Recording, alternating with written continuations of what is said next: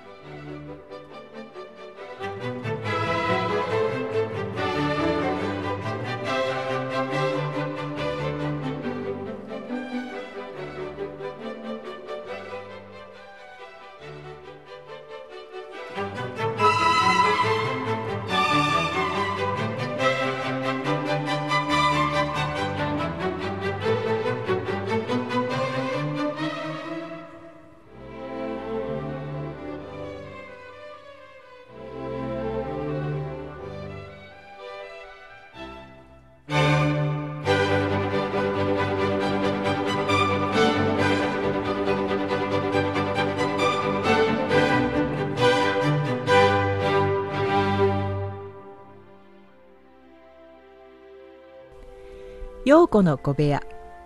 今回は松尾芭蕉の更科紀行をたどり岐阜県岐阜市から長野県小バステ山善光寺までをご紹介します。木曽路は山深く道探しく旅根は力も心もとなし。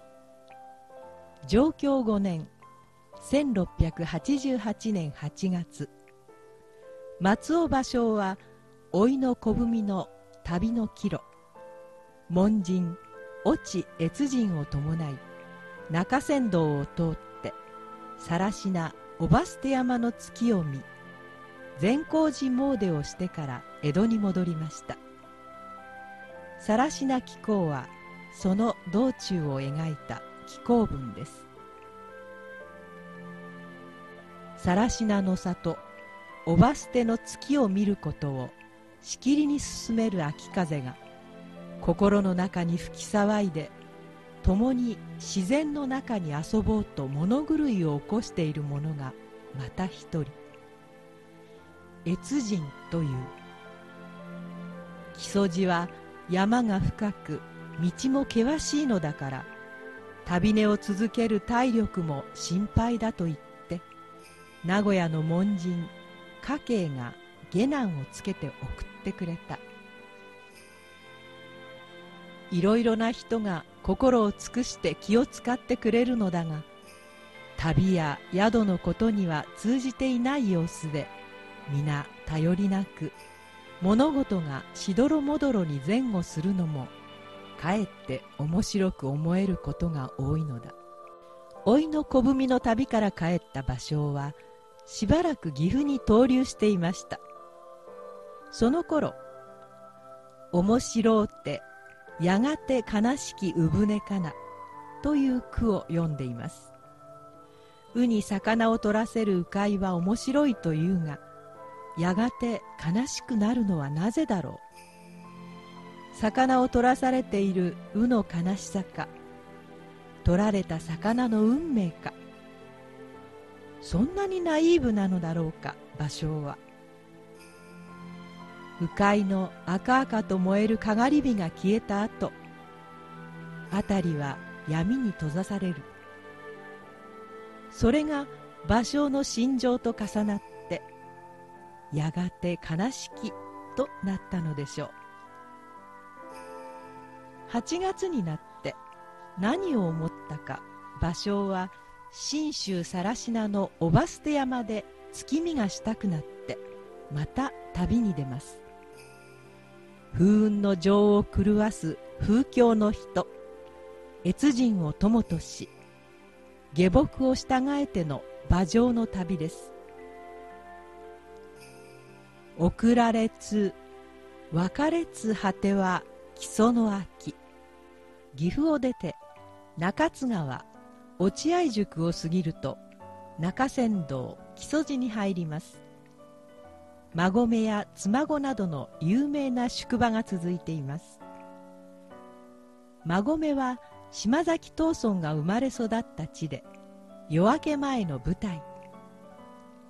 妻籠は重要伝統的建造物群保存地区に指定され昔ながらの佇まいで観光客が多く芭蕉もこれらの宿場に宿を取ったと思われますが宿場名の記述はありません。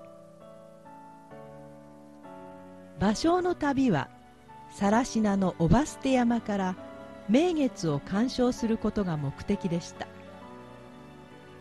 更科の里おば捨て山の月民子としきりに進むる秋風の心に吹き騒ぎて風雲の情を狂わす旅に出た。芭蕉のいつもの旅の出立のパターンです。江戸時代前期誠に風流なことです。芭蕉の風況の心はあくまでも会心の句を物することにあることは言うまでもありません。高い山や見たこともない形の峰が頭の上に覆い重なって左には大河が流れ崖の下は千人もの深さがあるように思われビクビクしながら道を進んでいく。少しも平らな地がないのでただ危なっかしく煩いばかりやむ時がない。寝覚めのとこ芭蕉が寝覚めと言っている場所。上松町 JR 上松駅からも近く。木曽川が花崗岩を浸食してできた地形で白い岩肌とエメラルドの水のコントラストが美しい。名前の由来は浦島太郎伝説によるとのことです。竜宮から戻った浦島太郎が知人を探して全国をさまよい。この地でお土産の玉手箱を開いたのだといいます。そこから目覚めの床と呼ばれるようになったのだとか。芭蕉が寝覚めと言っているのですからそれよりも前からそう呼ばれていたのでしょう。木曽の山の中で浦島太郎伝説。不思議な話です。芭蕉は馬に乗り木曽川沿いの細い道をたどっていったと思われます。木曽の架け橋。架け橋は橋ではなく木曽川にせり出した岩山に張り付いた道のことで岩の間に丸太と板を組み藤のつるで祝えた架け橋のことです。1647年に通行人の松明で消失してしまいました。そこで尾張藩は56軒102メートルの長さの中央に8軒14.5メートルの木橋を架けた石積みを完成させました。このことが今も大岩壁として石垣に明記されているといいます。1741年の大改修と明治13年の改修で木橋の下はすべて石積みとなりました。明治44年には中央線工事が始まりました。架け橋や命を絡むツタカズラ。架橋の対岸に芭蕉の区碑があります。夜は仮の宿を求めて街道沿いの旅館に泊まった。昼のうちに心に留めておいた景色や作り捨てて遂行もしていないホックなどを矢立てを取り出して灯火の下に目を閉じ頭を叩いてうめき伏していると例の古事記行脚の僧が私が旅の物草に沈み込んでいると当て推理をして私を慰めようとする。若い時巡礼した地阿弥陀如来がいかに尊いかなど次々と話し自分が興味深く面白いと思う多くのことを話し続けるのが風情の差し障りとなってさっぱり句はできなかった。どうせ風情は失われてしまったので今さら月を見てもどうにもならないのだがそれでも月の光は壁の破れから木の間を漏れて差し入ってきて他の引き板がカラカラ鳴る音。鹿を追う声ところどころに聞こえてくる。実に悲しい秋の風情ここに極まるといったところか。不思議なことに更科気候の配分はここで終わっています。肝心のおばすて山の寒月の話はなぜかさっぱり出てきません。更科気候では基礎の山の中を抜けるといきなり更科の里に入ってしまいます。松本やその間の宿は飛び越えてしまって何も出てきません。さらしなおば捨て月の弁という配文があります。なぜかこの配文でおば捨て山の寒月を扱っています。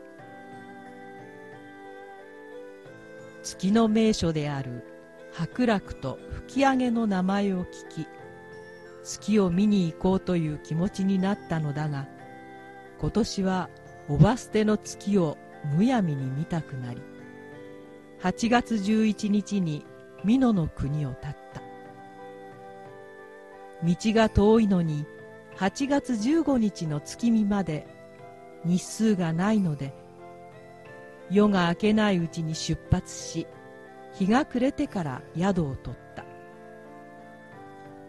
予定通りに8月15日の夜に更科の里に到着した。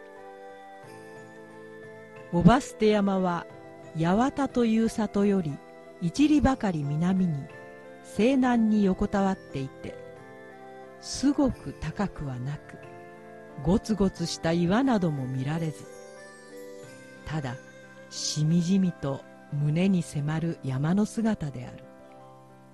物思いに沈み心が晴れないと言ったらもっともだとうなずかれて無性に悲しく山の姿さえ哀れなのにどうして置いた人を捨てたのかと思うといよいよ悲しくなり涙が出てしまったのでかつておばを捨てた男はこのような月の光を見て後悔の思いで泣いたのだろうか。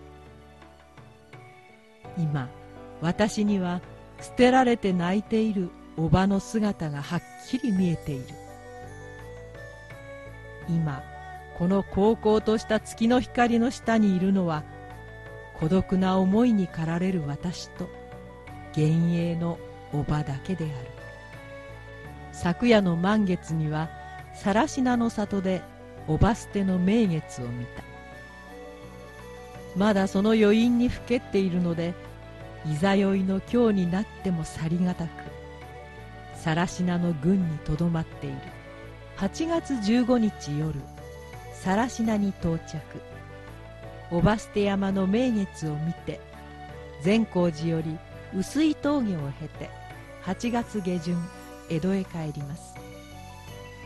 それまでの旅とは違い門人知己を頼らない旅でそれだけに旅情も深いものがありました。今回の陽子の小部屋いかがでしたか？それでは次回もお楽しみに。